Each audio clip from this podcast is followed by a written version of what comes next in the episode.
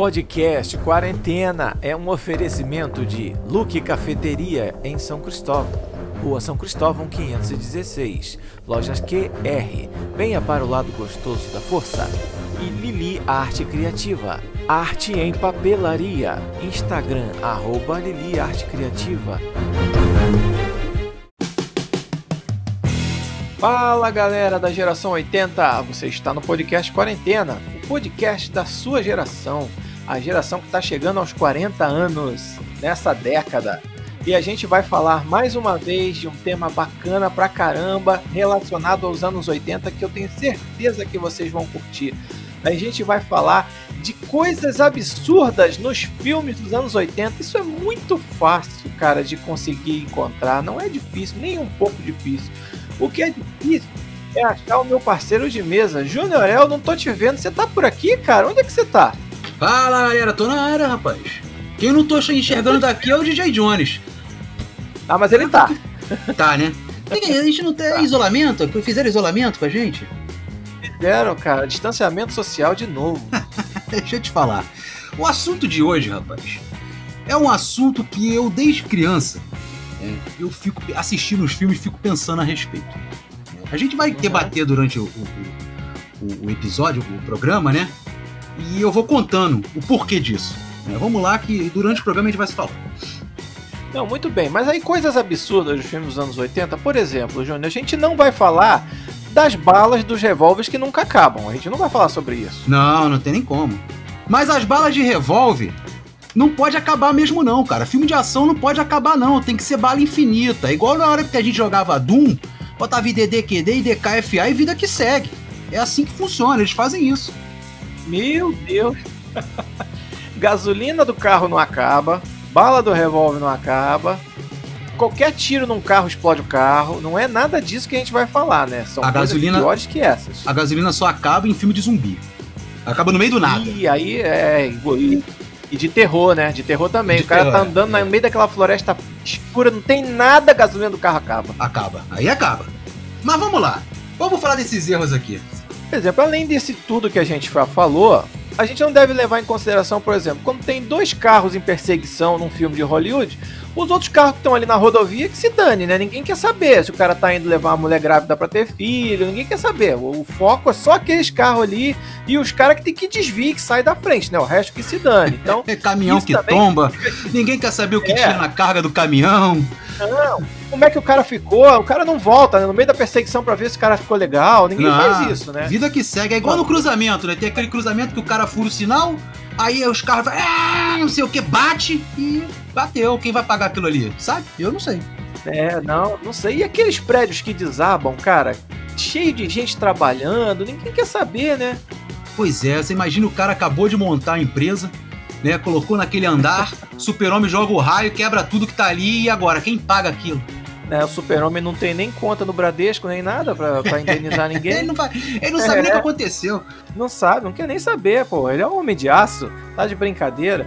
Então vamos lá. Vamos começar com uma franquia dos anos 80 que perdura até hoje aí fazendo muito sucesso, que é o Rock Balboa. A gente vai falar aqui do especificamente do Rock 3, que é aquele filme que o Rock luta com Clubber Lang, né? Uma luta clássica, né, que é o famoso Mr. T também, né, conhecido do Esquadrão Classe A. Lembra dele, Júnior, no Esquadrão Classe A? É perfeitamente, o BA. Lembra perfeitamente. gostava do Esquadrão Classe Isso. A, me amarrava ali. Eterno BA. Eu também me, me, amarrava. Tinha até os brinquedos do Esquadrão Classe A. Eu tinha até o é, boneco, os, cara, do Mr. Os bonecos. T, os bonecos, é famoso BA. eu tinha, mas nesse filme aí de 82, no Rock 3, ele interpreta o lutador, né, que desafia lá o garanhão italiano e tal. Diz que ele não merece ter o título, que ele é muito ruim e tal. Fica aquele negócio, não é igual é o UFC hoje em dia, né? Aquela provocação, né? Sua mãe é gorda, sua é feia, e, e vai, não sei o que, coxinha, mortadela, e aí começa, né? Aquela briga e tal. Aí tem um lance lá no filme que acontece uma discussão, né? Quando eles estão indo pra luta tem, eles se encontram numa escadaria, né? As duas equipes, né? Os treinadores junto com os lutadores, aí começa a provocação, né? O, o famoso BA lá, o Clubberlane começa a provocar, e aí, tá pronto para apanhar? Vai levar uma surra, que a sua mulher não vai nem te reconhecer, depois eu vou lá consolar ela, que não sei o que, começa aquela briga. Ele desce as escadas, né? O bravo Clubberlane. O Mickey que é o treinador do Rock, se mete na frente, o Clubber Lang dá um empurrão no Mick, joga ele contra a parede e aí começa aquela confusão e tal. Em consequência desse empurrão e dessa briga, o Mickey morre, né? Ele sofre um ataque do coração e morre. Em momento nenhum do filme, depois a luta transcorre normalmente, né? Todo mundo já sabe o que acontece. Mas o Mickey morre no, no, durante a luta, né? E em momento nenhum, ninguém procura saber o que, que foi. Porra, e aí o Clubber Lang empurrou o Mickey, o Mickey morreu, cara. Simplesmente morreu. E aí? Não vai processar o cara, o cara não vai responder lá o BO, não, nada. Simplesmente o filme transcorre, a luta acontece sem problema nenhum, né, Júnior? E ninguém sabe, ninguém se responsabiliza, o Mickey morreu e já era. O filme, vida que segue, né? Vida que segue. Eu, eu queria eu, rapidinho pedir a primeira participação do nosso amigo DJ Jones pro programa Opa. de hoje, que eu não consigo falar de rock, né? Sem a icônica frase, por favor, DJ Jones, coloque a icônica frase do rock com o Mickey. I can't see nothing, gotta open my eye. Come here, Mick. I don't wanna do it. Oh, come. Come. É essa aí, agora pra posso continuar, né? Onde estávamos. Ah, tá, já me achei. É, cara, realmente assim, o que acontece? Empurraram o, o, o senhorzinho, né? E ficou por isso mesmo. É, o Rock, em momento algum, também falou: pô, meu irmão, tu empurrou aqui o coroa, tal, e aí? Como é que vai ficar a situação? vou te pegar por causa disso, tal. Pô, o velho morre. Mas será que ele morreu por causa do, do, do empurrão? Que ele teve um ataque cardíaco, não é isso? É, pois é. Por exemplo, no, na certidão de óbito lá, vai estar tá lá ataque cardíaco. Não vai estar tá lá assassinado pelo Clubber Lang, empurrado pelo Clubber Lang. Não vai. Mas é um ataque cardíaco que foi gerado por causa daquela confusão. Né? O cara Sim, ficou nervoso. Todo o estresse, né? É, o estresse da luta, né? Mas, porra, em momento nenhum ninguém chegou pra lá, meu irmão, tu empurrou o velhinho da escada, cara. No mínimo, tu tinha que ir lá ver se ficou tudo bem com o cara. Tá certo que na década de 80 ainda não tinha estatuto do idoso. Não tinha, porque senão seria crime. Mas, pô, não sei. Será que lá não tinha, não? Lá, lá não tinha, não? Lá não, não, tinha. Lá. Não tinha, com certeza não. Mas, pô, vai empurrar o velhinho, cara, e vai ficar por isso mesmo? Não existe. É, não existe isso. E, aliás, nessas, nessas cenas, tem uma, tem uma coisa engraçada que eu reparei depois de revendo esse filme na hora que o Clubber Lang tá descendo a escada pra, pra fazer aquela confusão, né? Pra tirar. Aí vem aquela turma do deixa disso, entra no meio. Na hora que ele tá descendo, cara, do nada aparece umas pernas pro alto. Ele tá descendo. Parece que a confusão já tava acontecendo ali embaixo antes. Ele tá descendo ainda as escadas, já tem um maluco de perna pro alto ali. Eu não pois é, entendi é, porra nenhuma. Eu vi isso também. Eu vi isso também, mas eu também confesso que eu voltei um pouquinho e também eu passou fiquei... batido isso aí. Passou, passou. Estrelinha ali. Passou podia, batido, pô. Podia estar tá no top, podia estar tá no assunto aqui. Agora, o Rock tentou, né? Ele tentou. Mas assim, ele vê a situação do Mickey, mas não por causa do empurrão, né? Ele estava vendo a situação do Mickey, ele doente, tudo mais, ele tentou cancelar a luta e o Mickey pediu que é, ele... É, passando mal, né? É, não foi por causa assim, não, peraí, meu irmão, pô, olha só, o cara te empurrou, velho, vou, vou, ter que resolver essa é. parada no ringue. Em momento algum falou isso, né? Momento algum ele falou isso. E aí o empresário, o empresário, o treinador dele, na verdade, né? Morre. E aí o Rock leva uma coça, perdendo o título no segundo round. Que esse filme, na verdade, tá? É, os fãs da, da, da franquia Rock né, dizem que é o melhor filme de todos. É uma lição de moral para é qualquer um. É. A lição de moral, porque vê que o atleta tem que estar tá focado, determinado, né? Tem que ter lá o teu, teu objetivo para poder é, você conseguir vencer lá a, a luta. Senão o Rock é, não tem que estar tá bem treinado, né? Muito, ele tem que... Rock 3, ele já é um pouco meio estrelinha, né? Ele já deixou Isso. um pouco aquela concentração um pouco de lado, ele já virou meio estrelinha, então ele se prepara meio meia, é meia boca. Mais ou menos como aquela luta que o Anderson Silva perdeu pro Chris Weisman, que ficou fazendo gracinha, tomou ele logo no queixo e apagou. Mais ou menos isso.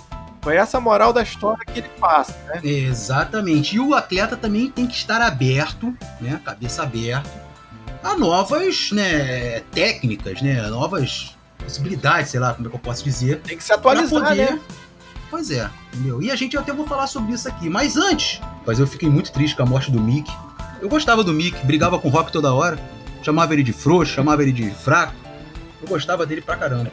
Não, eu gostava. E o pior é que esse empurrão aí do Mickey tava cheio de fotógrafos, cheio de câmeras de televisão. Todo mundo viu, todo mundo registrou. Poderia sair no jornal no dia seguinte, morre aqui o velhinho com o empurrão do Kuberlang. Mas não, ficou por isso mesmo e vida que segue, né? Stallone que determinou a construção da estátua de bronze do Rock, né? Ele que pediu para fazer essa estátua antes do início da produção do filme. E aí ele doou para Filadélfia após, né, o filme ser lançado, após a, na verdade após as filmagens. Eu acho que foi depois do filme ser lançado. E aí surgiu uns planos aí. Entre uma tal, coisa e outra. É, que dá, vamos tirar daqui, vamos colocar em outro lugar, né? Que isso aqui é uma arte, vamos colocar no museu. E o Stallone falou: ops, não, vai ficar na Filadélfia. E eu te confesso uma coisa: meu sonho é subir aquelas escadas da Filadélfia ali, correndo para ficar dando aquele pulinho ao som do rock balboa, cara. Eu acho que é o sonho, é o sonho de muita gente fazer isso. Meu sonho é fazer isso, na boa. Não, isso aí é muito legal, uma cena icônica da, da, da série Rock Balboa, né? Esse filme, arrecadou 270 milhões no mundo, cara. 122 milhões foi só nos Estados Unidos. Uma viagem. Deu dinheiro, pô. Deu, deu. Agora, o garotão lá, o menino Mr. T, né, o Clubber Lang, foi indicado com um prêmio, cara. Ah, foi o Oscar? Ah, não, Oscar, não, não, Framboesa de Ouro. Teve algumas indicações pro Oscar, mas o, o, o Sr. T aí, o Sr. T foi pro... foi pro Framboesa. Framboesa é o prêmio que, que, que premia os piores, né? Eu adoro esse prêmio, sabia, cara? Eu acho mó barato. É muito legal e sai na véspera do Oscar. É que ele tapa na tua cara. Tu acha que viu um filmaço quando tu vê tem 10 indicações de framboesa, pronto. E ganha, às vezes ganha as 10. Pô. Agora deixa eu te falar um negócio bem interessante pra gente fechar aqui o Rock Balboa. Né? Como a gente tava falando a respeito do filme, o Apollo, ao ver a coça que ele tomou, chega para ele, conversa com ele, fala: Rock, olha só, o negócio é o seguinte, velho, a gente vai ter que treinar junto, entendeu? Porque na revanche, se tu continuar como tá, não dá. E aí é aquilo que nós falamos. É, larga essas é, frescuras. Não vai dar, não. Entendeu? Vai ter que se reinventar. Vai... Vamos voltar a dar soco na cara. Reinventar seu estilo de luta, porque senão não dá. E o, o Apolo começa a ensinar as técnicas dele, cara. Como ele lutava. Olha que maneira. É aí que eles ficam amigos inseparáveis, né? É, que é aquelas, aquelas técnicas de raiz, né? É, agora. Que ele deixou isso. um pouco de lado com a modernidade, né? Ficou estrelinha, largou aquelas coisas mais. Exatamente. Agora você sabe em quem é inspirado esse treino do Apollo? Não faço ideia. Mohamed Ali. Ih, que maneiro, hein? Mohamed Ali. Cara que ganhou pouca coisa na vida também. É, quase não lutou. e no, na luta, né, com o Lang, olha que negócio interessante isso, cara. Isso é sensacional. Acho que é por isso que é considerado os melhores filmes do rock. Na hora da luta, o rock começa lutando, né, como, é, é como o Apollo havia passado para ele. E no meio da luta ele resolve trocar. Fala, não, não vou lutar mais assim. E o Apollo fala pra ele: pô, você tá fazendo tudo errado, não tá fazendo nada do que a gente fez. E o Rock, eu vou pegar uma tática que eu vou cansar ele.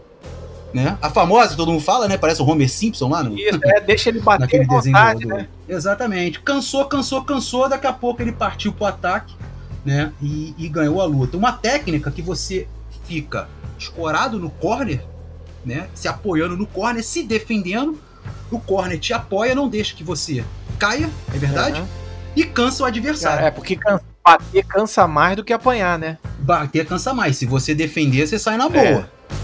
E mais uma vez, essa luta foi inspirada na histórica luta entre Muhammad Ali e George Foreman, a luta conhecida como The Rumble in the Jungle, corrida lá no Zaire. E aí o que acontece, cara? O, o, o, o, Ali, o Ali, né? É Muhammad Ali ou Muhammad Ali? Cara, eu falo Muhammad Ali. Eu falo Ali, eu já não sei.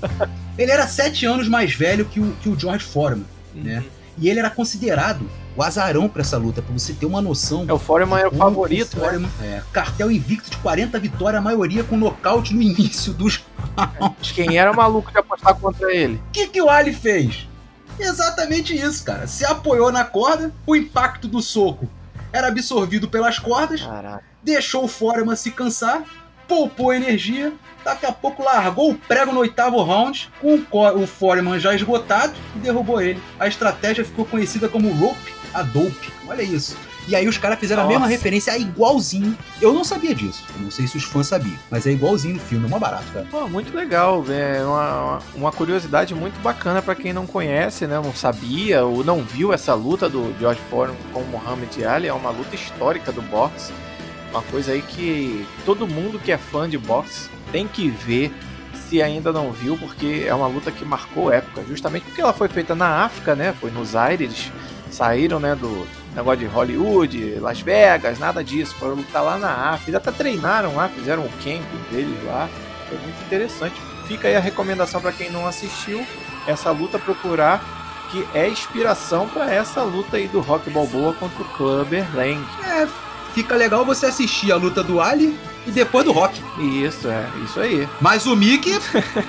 Ninguém respondeu. Ficou por isso mesmo. Vamos falar de outros absurdos que aconteceram nos filmes do, dos anos 80. Vamos falar de outro filme agora também que eu gosto bastante, cara, que é Os Caça-Fantasmas. Cadê a trilha do Caça-Fantasma de Jones? DJ Jones, olha aí, ela aí, ó. Só, só de escutar isso aí já dá. Essa já arrepia. Já dá uma animada, já arrepia, né? né? Já arrepia. essa música, já pra começar o negócio, é o seguinte: essa música tem uma curiosidade que o Ray Parker Jr., né? Antes de entregar a música, a namorada dele, Sim. os amigos ficavam gritando: Ghostbusters! Ghostbusters! perturbando o cara. Sabia disso? Aí ele foi, pegou, gostou, botou na música. Por isso que tem um grito lá. Ah, maneiro, né? Quem vocês vão chamar? Aí tem o pessoal. é, Ghostbusters! Aí ele botou. Ah, maneiro. Olha, mas o absurdo do, do filme não é Não. esse. Não é a trilha, não tem a ver o gritinho da namorada, não é nada disso.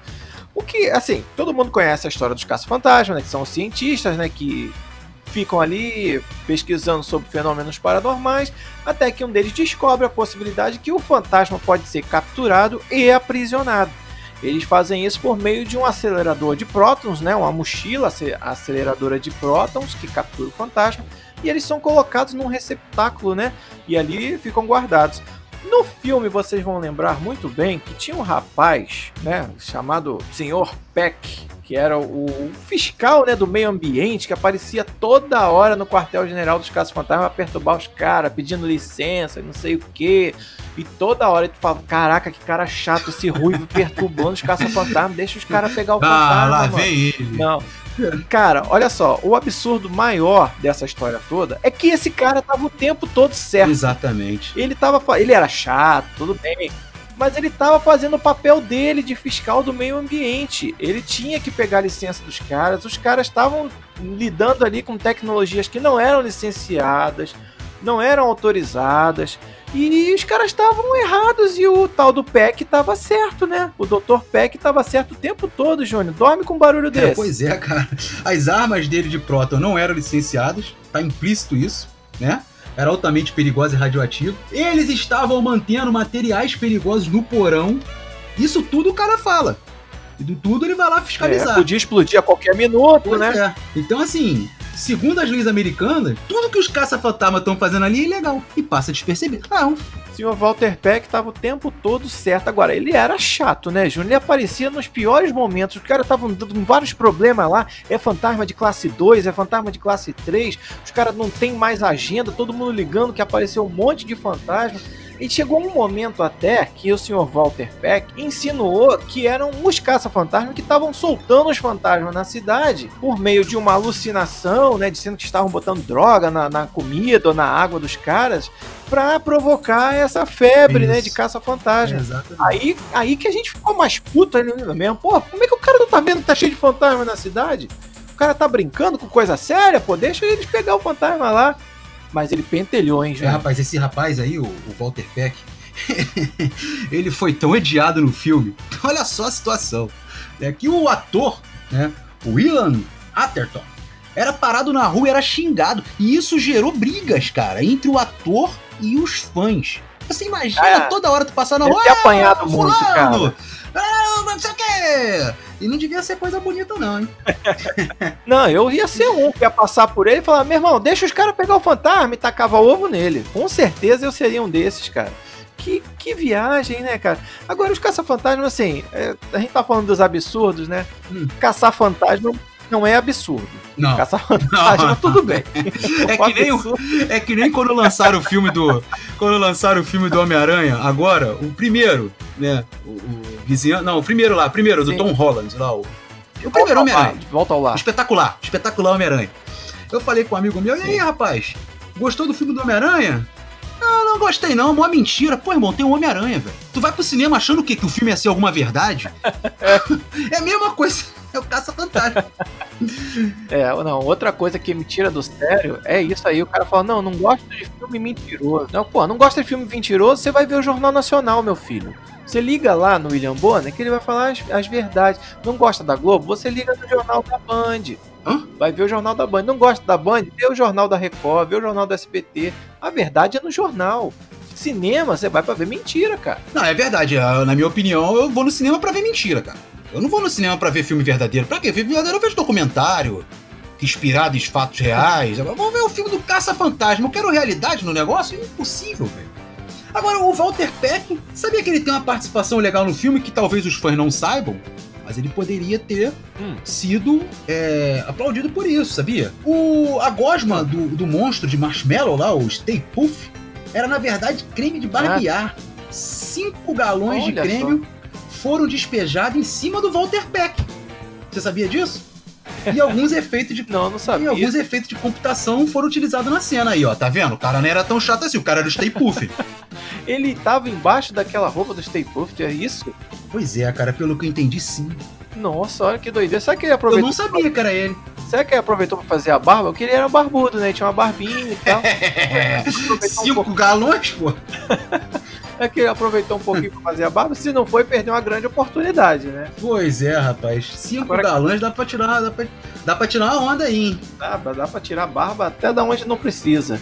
Mas vamos lá. Mas na verdade, o Peck só errou numa coisa, né? Na sua teoria de que os fantasmas eram uma farsa criada pelo Caça Fantasma, como você falou. Isso aí, Sim, ele, ele acertou tudo. Mas no fim das contas aí, isso aí ele deu mole, hein? É porque foi a, forma que ele achou para se justificar, né, cara? Ninguém tava dando bola para ele, ele tava sozinho lá brigando com os caça-fantasma, todo errado na lei.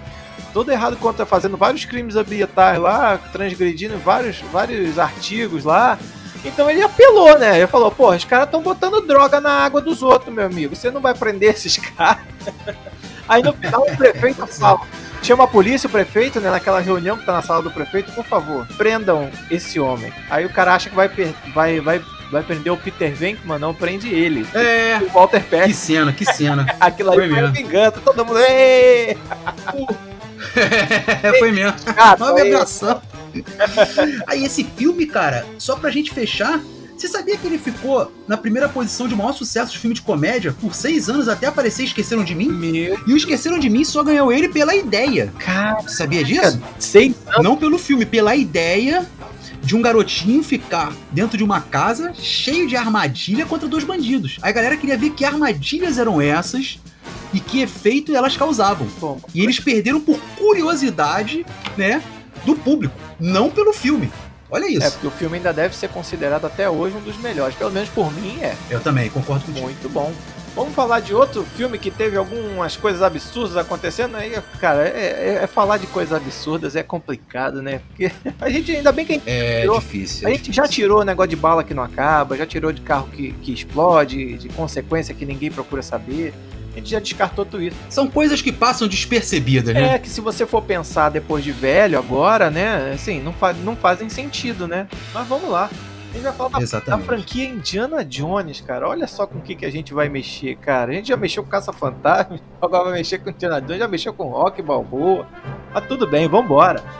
Os Caçadores da Arca Perdida é o filme, né, Júnior? É, o filme, rapaz, vou te falar, esse esse, esse assunto que passa aqui, essa coisa, né, como a gente tá citando, que passa despercebida no filme do Indiana Jones é sensacional. Isso passa realmente direto. Eu tenho certeza que alguns, claro, que perceberam, mas a grande maioria não percebeu. Não, não percebeu, porque o, Os Caçadores da Arca Perdida é um filme de 81 que fala justamente do que? São os caçadores que estão atrás da Arca da Promessa, aquela arca bíblica que tem os, os, segredos, praticamente os segredos de Deus, cara, a Arca da Aliança. Então, o Indiana Jones está atrás simplesmente da Arca da Aliança. Enfim, ele acha evidências, acha o mapa e vai lá atrás da Arca da Aliança. Mas só que quem está atrás dessa arca também, Júnior, são os nazistas, né? Não, atrás da Arca da Aliança. É, pois é, os nazistas, que na verdade Indiana Jones era só um professor de história, né, cara? Era simplesmente Isso. professor de história ali, um arqueólogo. E aí o cara se mete em cada uma que até Deus duvida. Mas assim, tirando isso à parte, vamos botar a parte esse detalhe, né? O que, que acontece? Os caras levam a arca, querem levar a arca para Berlim, cara para ser aberto na presença do Hitler. Olha que viagem. Simplesmente, né? Aí, Hitler, só do Hitler Hitler. quer a arca da aliança porque ele já ele quer conquistar, ele já tinha ali planos, né? O filme se passa em 36, para quem não lembra. Exatamente. Em 1936, o primeiro Indiana Jones, né? Ele não é um filme contemporâneo à década de 80, ele se passa um pouco antes. É bem antes, né, para ser sincero. Então, ele, o Hitler quer essa arca da aliança para já começar o plano dele de dominação, né? É, exatamente. Naquela época o, não existia o WhatsApp, os caras ligaram pro Hitler, ó, pegamos a arca aqui. conseguiu uma Bota no avião e traz. Diretor, conseguiu é, conseguiu. chefe. Aí volta. É, é isso Traz aí. ela pra Berlim. E aí que aconteceu? aí que aconteceu? O, o- o Indiana Jones e a Marion, né? Conseguiu explodir o avião que não ia lá pro Hitler. Que tava Explodiram o avião. É. A arca, né? Vai pro caminhão, os mocinhos pegam novamente a arca, que é o Indiana Jones na verdade, Isso. captura novamente, vai transportar para Londres por mar. O navio é interceptado de novo, né, por submarino nazista que recupera a arca novamente. Isso. E aí não tem como mais mandar lá a arca pro Hitler, eles vão para aquele local lá no deserto, né? Aham. Aquele local que parece um, altar e tal, e ali eles abrem a arca e isso, eu ia falar a palavra aqui, mas deixa pra lá. Não, mas pode falar, eles se escafedem, né? É o que acontece. Por- É, exatamente, é. Por- Quase saiu isso. Porque o que acontece? Quando você abre a Arca da Aliança, ali tem tanto poder e tantos segredos, porque a pessoa que tá ali não tá pronta para receber aquilo ali. É mais ou menos como as joias do infinito, né, Júnior? Assim, mal comparando, dos Vingadores. É. O cara tem que estar preparado para receber aquele poder e os mortais não estão preparados para receber. Então o cara quando abre a arca, ele simplesmente derrete. O cara que abriu lá, que foi o general Pois do Hitler, é. que estava incumbido de, de capturar a arca, quando ele abre a arca, que ele acha, pô, vou ficar com os poderes para mim. Ele abre e o negócio derrete, e ele derrete, né, em cima da arca ali todinho. Exatamente. Como você mesmo falou, o filme se passa em 1936, né? Três anos antes do início da Segunda Guerra Mundial. Então, assim, se o Indiana Jones, olha isso, cara. Aí é que passa despercebido. Se o Indiana Jones Aí é deixa tá o grande a arca ir até o Hitler, aí é que tá o absurdo do filme. Deixa a arca, ele evitava a Segunda Guerra Mundial, cara. É, porque Sabia o, disso? Hitler, o Hitler ia morrer, ele ia abrir a arca e ia derreter, né, teoricamente. É, ia derreter o Hitler. Não ia ter Segunda Guerra, o Indiana Jones salvaria a Segunda Guerra. Olha isso, cara. Grande Indiana Jones. Não ia ter Quem holocausto, não ia ter Não. holocausto, não ia ter a morte dos judeus, não ia ter um Problema monte de zero. coisa, né? E evitar. Mas aí é que vem a outra parte da teoria. Vamos lá. Todo mundo que estudou história, né, que vê essas coisas sobre mitologia, assim, sabe que o Hitler era metido com umas coisas ocultas ali, né? Uns poderes ocultos. Alguns dizem que era um negócio de invocação do diabo, outros dizem que ele tinha lá uns acordos com os alienígenas e tal, mas enfim. Tem uma corrente que diz que o Hitler tinha uma forma de abrir essa arca sem sofrer essa consequência da arca. O que, que você acha? Ah, mas aí não fazia sentido o filme, né? Filme teria que ser da. Não faz sentido.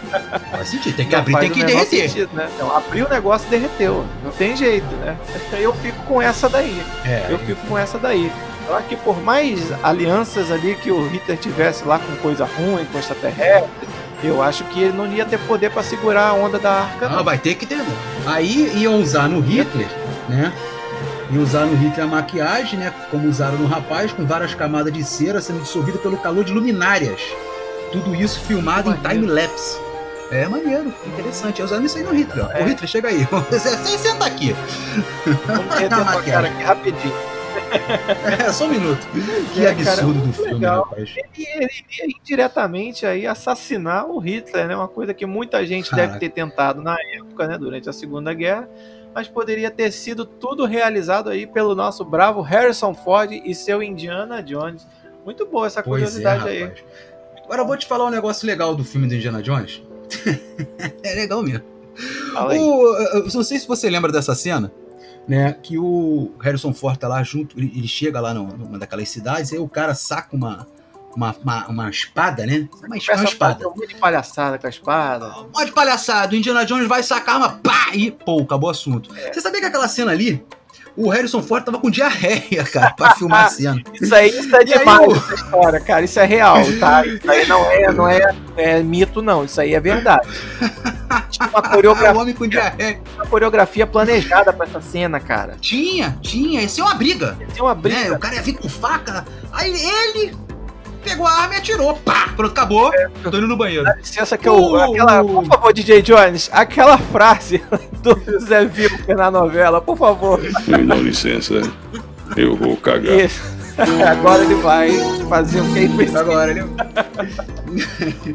e aí, rapaz, todo mundo que tava perto ali filmando, né, começou a rir da história. O Spielberg gostou da situação e deixou.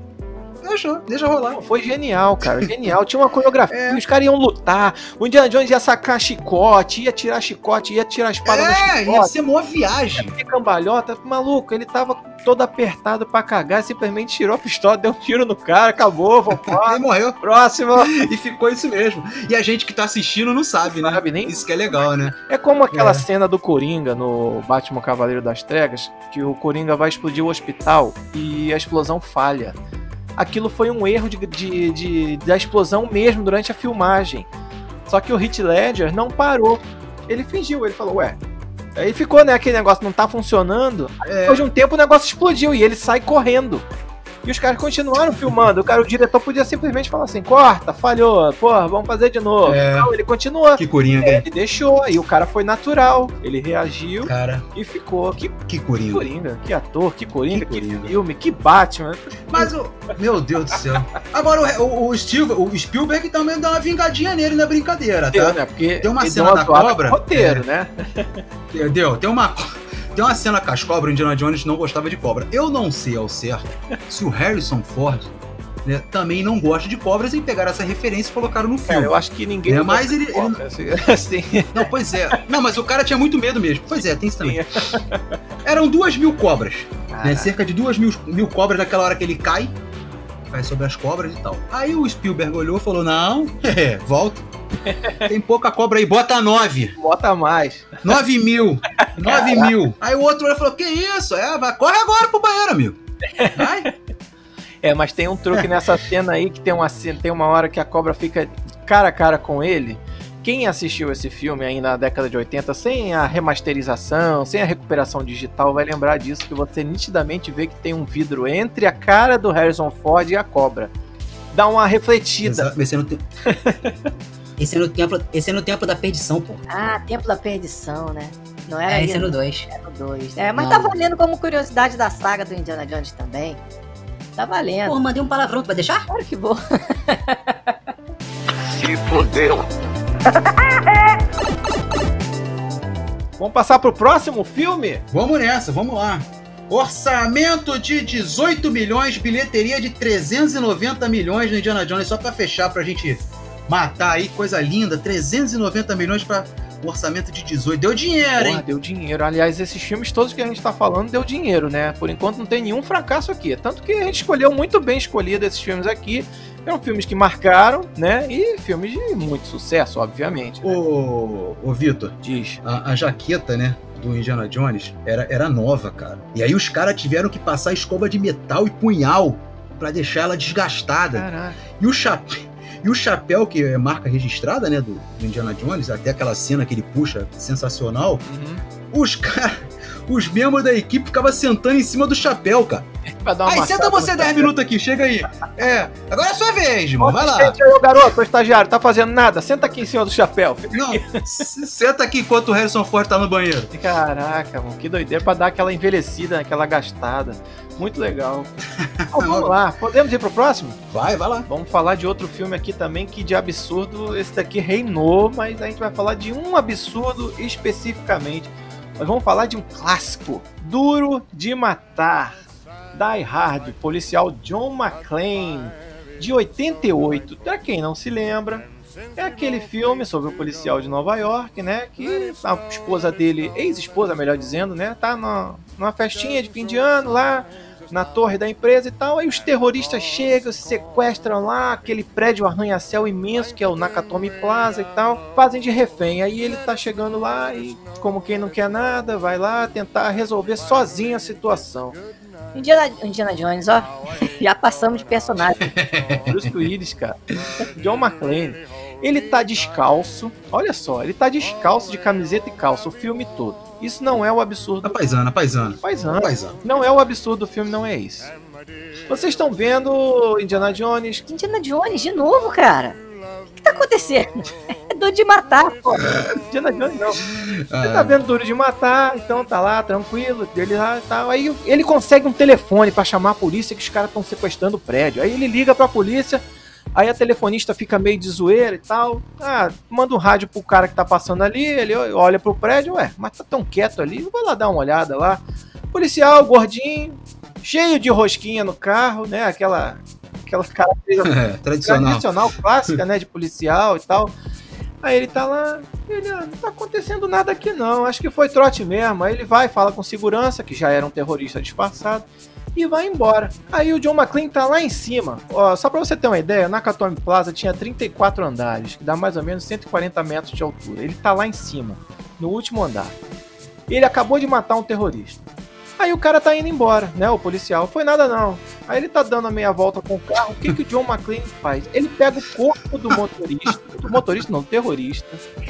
Do terrorista. terrorista e joga da janela do 34 andar em cima do carro do policial.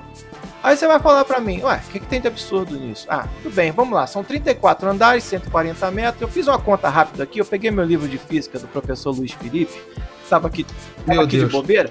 Peguei aqui, ó, força igual a massa versus aceleração. Fiz uma conta rápida aqui, você sabe qual foi o impacto do, do corpo do, do terrorista que caiu lá de cima, em cima do carro do cara?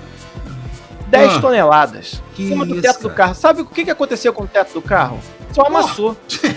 Podia ter matado o policial, meu amigo. Ele tinha esmagado o policial, cheio de roupinha lá no banco, cara. E a mulher do cara. Ela tá com uma pena, né? Não, só amassou e o cara ficou com um cortezinho na testa aqui. Parece que não foi nem de quando caiu o corpo. Foi quando ele foi tentar sair do carro. Acho que ele bateu a cabeça na porta do É, não foi do corpo, não. ele sai liso.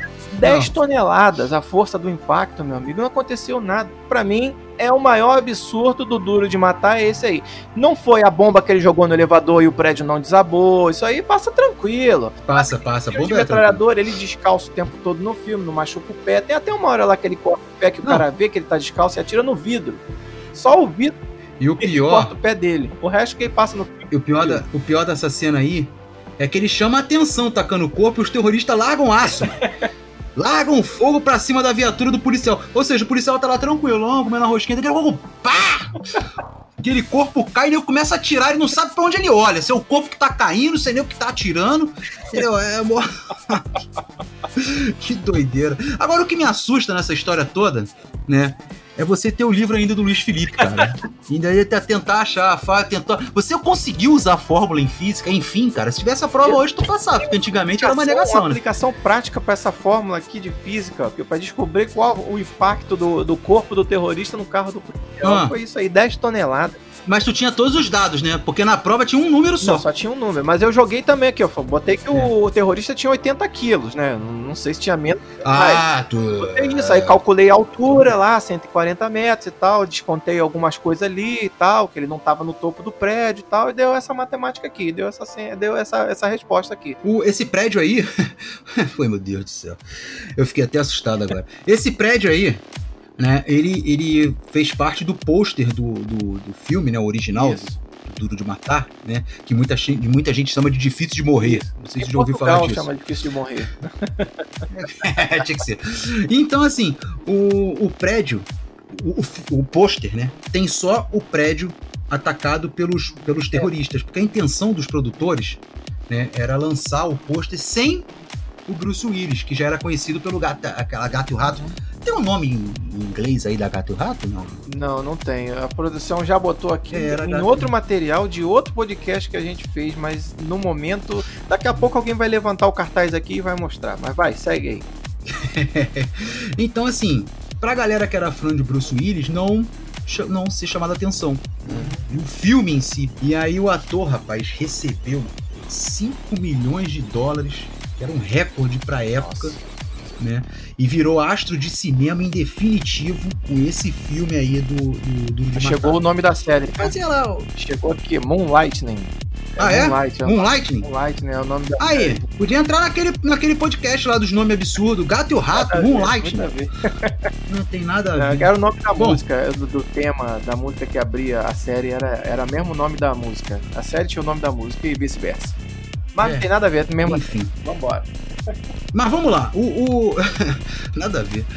Então foi isso, né? Aí depois fizeram cartaz com, com o Bruce Willis. É. E o garoto, o menino Alan Rickman, né? Que então tinha 41 anos na época. Era o terrorista lá, o chefão, né? Era o vilão, né? Abriu também as portas para ele Hollywood. Agora tem uma interessante, uma história interessante pro cara. O cara fez um filmaço, né? um filme que abriu as portas para ele. Provavelmente ele sabia disso, que era a chance da carreira dele. E no primeiro dia de filmagem, ele machuca o joelho. Ah. E tem que usar muleta por uma semana. Isso. É por isso que tem muita cena dele sentado, tem muita cena dele parado. Pois é, rapaz. Ah, interessante. Agora tem outro negócio interessante que o filme. O filme tem tiro pra tudo que é lado, né? Tem. Agora, 18 minutos se passam antes do primeiro tiro. Ah. 18 minutos de filme. Isso é legal, mas tem muita conversinha, porque ele tá chegando, tá tentando reatar com a esposa, a esposa tá com raiva dele. E olha outra curiosidade é. que você não vai lembrar. Você lembra quem é que tá do lado dela, da esposa do John McClane, no avião, que chega e tal, que ele, ele, ela conta a história que tá se divorciando, o cara, o cara fica de saco cheio, você não faz ideia de quem era. Não. Era o senhor Walter Peck. Ah, mentira. Era ele! Era ele que veio com a mulher do, do, do, John McClane aí, cara, no avião. E ele participa de uma boa parte do filme também, senhor, senhor Peck. Outro filme aí que o senhor Peck Olha tá enchendo o saco dos outros. É aí. Mas ele encheu o saco nesse também? Também, cara. Eu não lembro se ele era o advogado do divórcio ou se ele tava junto ali. Tem uma participação que você também fica assim, pô, que cara pentelho também. Acho que esse cara quer fazer pentelho. Precisa de um cara, um ator aí pra fazer um pentelho. Chama o cara lá dos Caça Fantasma. É, chama o Walter Peck. É, chama ele que. Qual é o nome dele? Ah, deixa pra lá. Alterton, alguma coisa Alterton. É. é. mas é isso aí mesmo. Agora, o, a torre do Nakatomi Plaza, ela realmente existe, sabia, Júnior? E ela hoje em é dia, mesmo. ela está já até, ela estava em construção na época do filme. Hoje ela já está concluída, óbvio, né? Que já se passaram quase 30 anos do filme. E ela chama-se Fox Plaza. E com esse nome, Pô, ela só podia pertencer a quem? A Fox, né? A Fox. É, da Fox. Muito legal isso daí, tá lá até hoje. Um filmaço também, diga-se de passagem. Um filme que criou um gênero, né? E foi inspiração para vários outros, tanto que o próprio Duro de Matar teve várias continuações, tanto sucesso que esse filme fez. Mas esse filme aí foi um marcador de estilo. Muita gente bebeu dessa fonte aí para fazer os seus filmes de ação, né? E um filme que, entre aspas, é bem minimalista, se passa todo dentro daquele prédio, né? Não tem para onde fugir, tá, toda a ação acontece ali dentro e os caras conseguiram fazer um, filme épico de ação com essa história muito aí. Muito bom mesmo. Agora, tem um último filme aqui, Júnior. Você tem certeza que você quer falar dele? Vamos, vamos sim. Esse é importante. Você tem certeza? Tenho. É a última chance. Esse nem é um... Esse não é nem um pouco complicado? Não, não é nem um pouco complicado e nem um pouco difícil de mexer, né? Vamos falar de Star Wars, cara. Tô com medo. Sinceramente, eu revelo que tô com medo. É bom fazer Vamos isso, lá. não. Vamos falar de Star Wars. Vamos falar de que sobre Star Wars? Absurdo no Star Wars? Um filme que se passa no espaço, onde os tiros e explosões espaciais fazem barulho, apesar de estarem no vácuo, né? Aplicando mais uma vez é. aqui o livro de física, que no vácuo não existe som, né? O som se propaga. Mas... Olha, mas... seu italiano aí! É. é. Mas esse não é o absurdo do filme que nós vamos falar, né? Não é. Nada disso. Agora, a polêmica, que eu não vou nem considerar um absurdo, Júnior, que é mais uma polêmica, é o seguinte: o senhor Yoda, mestre Yoda, está sendo acusado de que poderia ser um melhor professor do que ele foi para o Luke Skywalker. Você concorda é com essa teoria, Júnior? Você acha que ele poderia ter ensinado melhor? Você acha que ele deixou, vacilou com alguma coisa? Ou ele fez o que ele tinha que ter feito no papel dele? O que, que você acha, Júnior? Olha, eu sou um grande fã, não, não digo assim fanático, uhum. né? Porque quem é fã de Star Wars é fanático por Star Wars. E eu admiro isso. É. Eu acho legal essas pessoas é que, que, gostam né, desse. Exatamente. Eu admiro isso. Eu acho muito maneiro, viu? Pessoa que sai fantasiada, né? Que faz é, é, participação em grupos e tal. Eu acho isso bem legal. Né? Mas eu sou fã de Star Wars, eu gosto dos filmes de Star Wars, né? Mas não sou a melhor pessoa pra.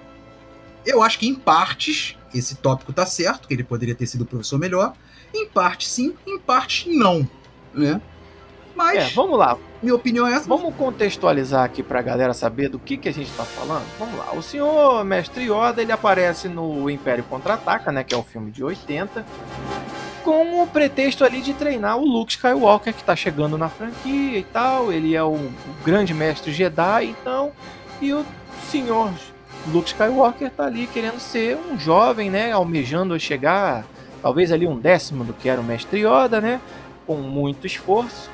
Mas está lá. E é, simplesmente ele tem a missão de definir os rumos da galáxia, né? Daquela guerra que está acontecendo na galáxia, dos povos e tal. Darth Vader ali botando para quebrar e tal e vai o Yoda treinar o Luke. Mas acontece que o Yoda é um grande mestre da força. Né? Ele é um cara que domina a força como poucos. É um cara que tem uma sabedoria. Pô, afinal de contas, ele morre com 900 anos. Olha só, o que, que ele não conhece? 900 anos é muito. É. Ele viu muita coisa. Né? Pegou umas pandemias aí. É, pegou algumas pandemias ele pegou. 900 anos. É, e é. sobreviveu. Então você vê que o cara não é bobo.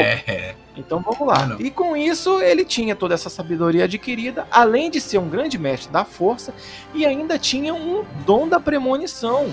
Então, assim, algumas coisas que estavam acontecendo ali naquela guerra das galáxias ali, ele já tinha como saber o desfecho de alguma delas. Então, assim, ele poderia ali ter orientado melhor o Luke sobre qual rumo seguir. Vai, vai por aqui, porque por aqui eu acho que você vai se dar melhor luta desse jeito aqui, que eu acho que aqui você tem mais chance de lutar. E ele não. Ele simplesmente treinou o Luke e deixou as escolhas para ele fazer, né? E isso aí gerou uma certa polêmica, o pessoal achando que ele poderia ter feito melhor. Mas eu vou chamar aqui uma explicação rápida acerca dessa, dessa teoria aqui. Na verdade, uma opinião do nosso ouvinte e nosso amigo Rafael Reisen, que vai falar um pouquinho do que, que ele acha dessa teoria. Rafael, para você, o mestre Yoda poderia ter sido um melhor professor pro Luke ou não? Você acha que ele desempenhou bem o papel? Fala aí. Bom, pessoal, é, sobre o mestre Yoda, como é que ele poderia influenciar a saga? O, o, o grande pegada do mestre Yoda é, é, ele ser aquele guia, né? Aquele mentor que vai direcionar o Luke. E assim, a gente está trabalhando com o Yoda nesse momento, com o Luke, que é um Yoda que sofreu um grande aprendizado porque até então ele era o Masterchef supra-sumo, entendeu? Da força, tá? Onde ele tenta passar pro Luke todos os erros que ele cometeu com o, o, o, Anakin de não conseguir direcionar o Anakin de forma correta. Tanto é que ele fala pro Luke, é, é, não fique na dúvida, né? Ou aquela famosa frase, faça ou não faça, não tem, não existe o tentar, né? Aí vem aquele sentimento de raiva, ele tenta mostrar pro Luke que não é o caminho certo, a ser seguido, até porque esse caminho acaba caindo para o lado negro e acaba é, é, tirando ele da direção que deveria ser. Outra coisa também que ele fala é o seguinte, de mostrar que todo mundo tem um ponto fraco. Ninguém é 100% indestrutível ou não pode ser. Tanto é que no final ele tenta falar quando o Luke encontra o Vader, então assim, ele tenta jogar com o ponto fraco do Vader, achando que esse ponto fraco ele vai trabalhar, que ele vai ganhar. Ele, ele sabe que não vai ganhar do Vader. Não tem como ganhar do Vader. A orientação do, do, do, do Yoda e depois que ele vai vendo é essa. É mostrar que, cara, eu não vou me render. Eu não vou cometer o mesmo erro que meu pai cometeu. Então ele, nesse momento, ele faz uma distinção muito grande entre o pai dele, o Jedi, e o Vader, que é a versão, digamos assim, Jedi do Imperador e não julgar pelas aparências, que mesmo o Vader, com tudo que ele fez, todo o massacre que ele fez, sim, ele poderia chegar e mudar. Então, o Yoda poderia chegar e mostrar isso com mais ênfase? Poderia, mas ele fala assim, é, de uma forma muito mais é, filosófica para o Luke entender. Pessoal, se ele soubesse que mostrasse para o Luke, né? Olha, vai acontecer tudo isso, né, e você vai ser o responsável por não fazer. Cara, o cara ia pirar. O cara, o cara porra, começou a se treinar agora como Jedi. Já falou: olha, é o seguinte, tal planeta vai explodir porque você não foi capaz, tal coisa, você não vai conseguir enfrentar seu pai. Então, assim, é. não vai conseguir. Então o cara vai desistir. Então ele tenta ensinar por outros meios, por uh, um treinamento muito mais assertivo do que de forma de desafiar o Luke. Tá? Porque desafiar ele vai gerar uma série de sentimentos que vai acabar levando ele pro lado negro. Bom, resumindo essa história, o Mestre Yoda era igual o Mestre dos Magos, pelo menos para mim. Que o Mestre dos Magos, todo mundo agora, a essa altura do campeonato, já sabe que o Vingador era filho dele, ele tava lá com aquelas crianças lá, com poder, com as armas e tal. Aí ele podia chegar no primeiro episódio e falar: Ó, oh, meus amigos, vocês chegaram aqui. O esquema que tá rolando aqui é o seguinte: ó, meu filho foi enfeitiçado. é, não, minha opinião, olha só. Tá, não, não tá errado, não. Meu filho foi enfeitiçado, tá? Vocês vão ganhar aqui cada um uma arminha aqui pra vocês treinarem.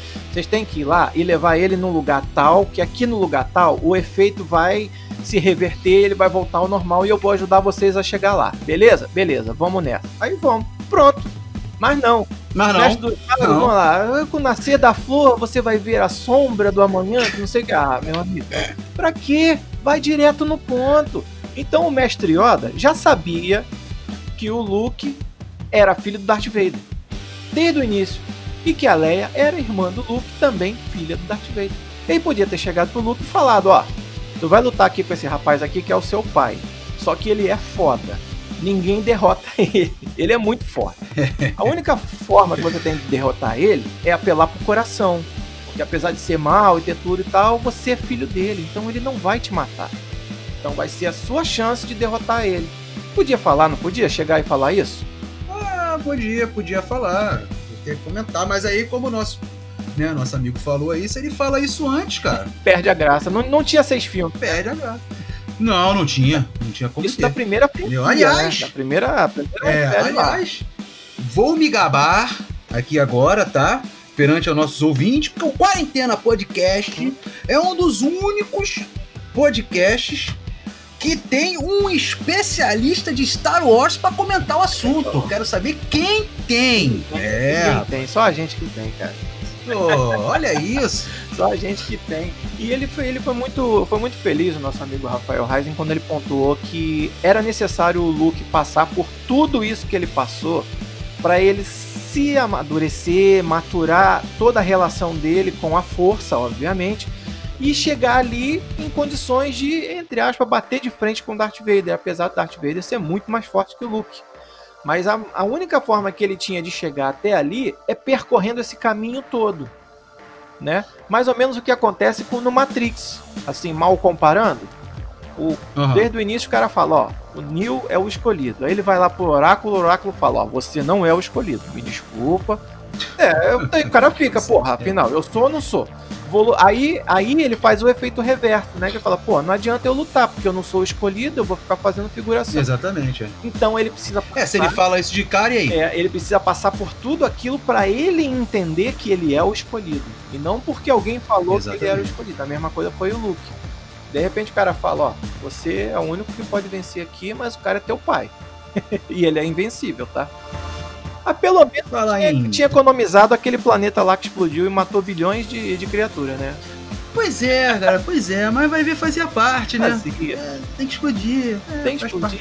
Tem que morrer. Gostaria de aproveitar o momento aqui para falar em, em, Darth Vader, né? Mandar um abraço pro nosso amigo e ouvinte também, o Roberto. Uhum. Que o sonho dele é ser o Darth Vader. Que isso, cara? Sério? É. É, rapaz, o sonho dele é ser o Darth Com Vader. espadinha? Então mandar um abraço pra ele aqui. Com tudo, cara. Com tudo capacete, falar daquele jeito e tal. Ah, isso aí. falar daquele jeito é mole. Então fica aqui meu abraço. O DJ Jones fala desse jeito aí. Ele fala. Cadê? Ele bota, ele bota a gente pra falar se ele quiser, com aquela vozinha dele lá. Ele bota. Então, peraí, só um minutinho. um abraço para o Roberto. Caraca, tem que dar respiração, cara. Como é que é o Respiração. Um abraço para o Roberto. Foi? Foi, aí isso aí. Ó. Foi, DJ? Foi. Ah, meu. O Roberto vai ficar, vai ficar nervoso. Vai, vai... Ah, vai, vai. mas valeu, valeu. Valeu, Rafael aí, valeu mesmo. Não, valeu. Ele deu uma explicação muito boa aqui a respeito disso, mas é, assim, tem os dois lados da moeda, né? Eu acho que podia ter tem, facilitado, podia ter facilitado um pouquinho a vida do Luke, mas eu também concordo que o Luke precisava passar por algumas coisas. É isso, né, Júnior? A gente falou de alguns absurdos aqui, né? Tem mais, né? Tem, tem mais, mas não dá, mais. nesse programa não dá mais tempo. É, tá bom. A luzinha do estúdio tá piscando. Tá, a gente tem que ceder o estúdio pro, pro próximo, pra próxima gravação aqui. O pessoal já tá aqui com é. guitarra, com bateria, tudo aqui esperando, cara. O cara tá com guitarra, bateria, baixo, o maluco cabeludo deve ser pagode. deve ser pagode 90 ainda por cima. É. Pagode dos anos 90. Mas vamos lá, galera. Eu espero que vocês tenham gostado do programa de hoje. Foi muito divertido pesquisar e relembrar esses filmes e essas coisas que quando a gente era criança a gente não reparou, né? Quando assistiu primeiro esses filmes, a gente nem passou despercebido. Agora depois de velho, a gente olha para essas cenas e fala, ué, tem alguma coisa errada nisso aqui. E aí foram pois alguns é. absurdos que a gente separou para vocês aqui, apesar de alguns serem polêmicos, uns, alguns não. Se você discorda de algum desses aí, vai lá no nosso Instagram, no arroba quarentena podcast, deixa sua opinião lá, dá a sua opinião do que, que você achou, se você concorda ou não, que a gente vai responder e vai continuar conversando com vocês lá com o maior prazer. Júnior, manda o seu recado pra galera aí. E se vocês também tiverem mais um outro absurdo, manda pra gente também que a gente coloca no próximo programa, numa parte 2 aí dos absurdos dos filmes, né? Seria até legal. Mas é assim, obrigado mais uma vez. Né? Espero que todos vocês é, tenham gostado do programa tá? E até semana que vem aí, se Deus quiser. É isso aí, galera. Não deixem de fazer aquela propaganda, tá? Se você achou legal o programa, mostra, indica pro teu amigo aí que tá chegando nos 40 ou que já chegou nos 40, que ele com certeza vai ouvir o programa, vai lembrar dessa época boa com muita nostalgia e vai até de repente chorar. Sabia que tem uma galera que chora ouvindo esse programa, João? É mesmo, cara. Que legal, escuta rapaz. Essas, escuta essas trilhas aqui que o DJ Jones toca com muito cuidado, né? Aquele no aparelho dele velho, aquela vitrola velha que ele tem ali ele bota pra tocar essas trilhas. Tem gente que se emociona, né? o coração pô, legal, acelera. Legal, pô, legal. É bacana, é bacana. E é por isso que a gente tá até hoje fazendo esse conteúdo bacana para vocês aí, tá? Espero que vocês continuem com a gente e se liguem na próxima semana que tem mais. Fiquem com aquele abraço. Fui!